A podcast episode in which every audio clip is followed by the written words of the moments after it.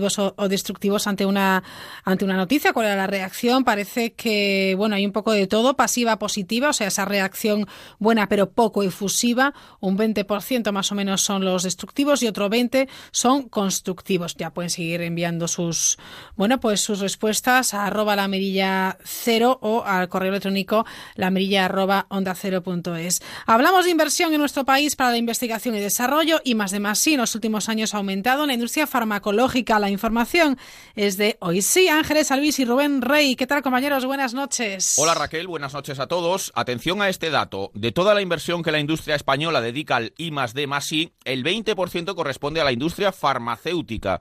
Según datos de Industria, más de 4.800 personas se dedican en España a investigación relacionada con el sector de la farmacia. Y ahora nos vamos a proponer en los próximos minutos desvelar qué pasos se siguen para que un medicamento acabe finalmente en nuestras farmacias.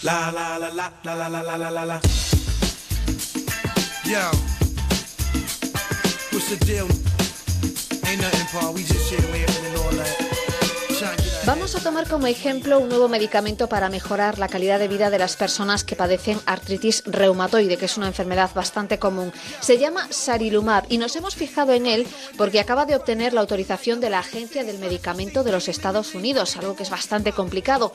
Detrás de este fármaco está una firma española, Clínicas Gallás. Le hemos preguntado al reumatólogo e investigador principal de Clínicas Gallás, al doctor Juan García Mejide, por el proceso. ¿Cómo nace un nuevo fármaco? Es un proceso que está descrito ya desde hace años, que es el desarrollo mediante ensayos clínicos. Entonces hay distintas fases, el proceso desde que localizamos una diana sobre la que tenemos que actuar, porque hoy en día la búsqueda de medicamentos, en realidad lo que nos dedicamos es a buscar dianas en donde poder actuar. Cuando sabemos en dónde podemos actuar, entonces podemos diseñar un fármaco para intentar cambiar el mecanismo de acción que queramos. Eh, entonces, el arte hoy en día de buscar nuevos fármacos en realidad es la investigación básica para buscar dianas donde poder tratar. Una vez que se encuentran las dianas, entonces empezamos con las fases preclínicas y las fases preclínicas es en modelos celulares, en tejido, en modelos animales, hasta que se llega a las fases iniciales en humanos. Hay tres fases, la fase 1, la fase 2 y la fase 3.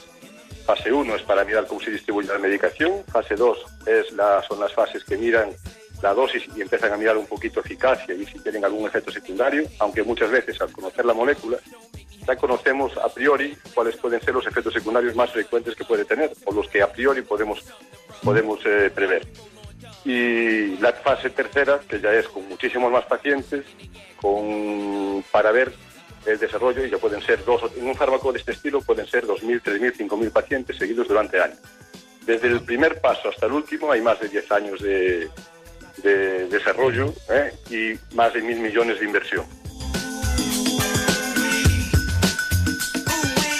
Y en este caso concreto, ¿cómo funciona este nuevo medicamento? Es un anticuerpo humano, significa que es una copia de los anticuerpos que fabrica nuestro cuerpo, totalmente humano, que no tiene ninguna parte que no sea, o sea, que sea de animal o que sea una quimera, que significa que es producido sintéticamente.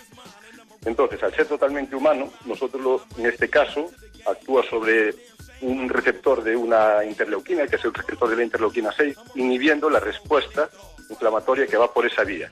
Entonces es una vía más ¿eh? por la que tratar a los pacientes. Es decir, aunque tenemos cada vez más fármacos y cada vez tenemos eh, mm, más vías por donde tratar a los pacientes, siempre hay pacientes que se nos escapan. El hecho de disponer más vías de tratamiento nos ofrece unas posibilidades de acertar mejor con el paciente. Es decir, tenemos vías, por ejemplo, a través del anti-PNF, tenemos vías a través de determinadas células, entonces esta pues abre una vía más, una vía más, y nos ofrece pues más posibilidades terapéuticas cuando un paciente fracasa alguna de las otras vías.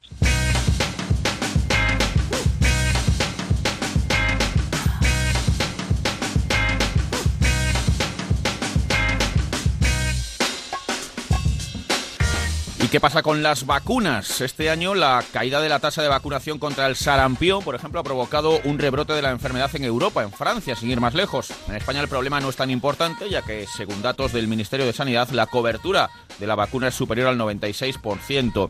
Detrás de una vacuna hay también un enorme esfuerzo en I+D+I. Un ejemplo de ellos es Tech una iniciativa biofarmacéutica vinculada a la Fundación Novoa Santos del Complejo Hospitalario Universitario de A Coruña. Han recibido un premio como la mejor idea empresarial bio del año. Germán Bou es el jefe de servicio de microbiología del hospital, que es TechVaccines. Una cosa novedosa, una nueva forma de, de hacer vacunas, de entender el procedimiento para desarrollar vacunas. Nosotros lo hemos denominado vacunas auxótrofas, del inglés, bueno, auxótrofas es un, un poco de explicar así llanamente, pero se, basa, es como una especie de interruptor eh, molecular que permite eh, a la bacteria crecer o no en función de las condiciones, de tal manera que la podemos crecer en condiciones controladas en el laboratorio, pero fuera de las condiciones controladas, en cuanto inyectamos en, un huésped, un mamífero, un ser humano, pues deja de replicar, deja de dividirse. Y mientras muere genera una respuesta inmune. Entonces, esa es su aplicación como vacunas. Eh, por tanto, el potencial es, es tremendo. Dos ejemplos de I más D más I, Made in Spain. Aquí lo dejamos. Hasta la próxima semana, Raquel. Buenas noches a todos. En Onda Cero, La Mirilla. Raquel Sánchez. ¿Os imagináis un verano sin WhatsApp, Facebook ni Instagram? Seguro que a muchos les da algo. Tranquilos porque eso con Yoigo no va a pasar. Llega el Oasis Yoigo, un tour por las principales playas del país que te trae las tarifas que mejor combinan Internet del bueno en casa con móvil a tope de gigas y un montón de actividades tan divertidas como clases de zumba, simulador de surf o futbolín humano. Porque un verano sin datos se puede hacer muy pero que muy largo. Pásate ya por tu tienda Yoigo o entra en oasisyoigo.com y empápate. Dos cuerdas y la patrulla nos detuvo por mirar.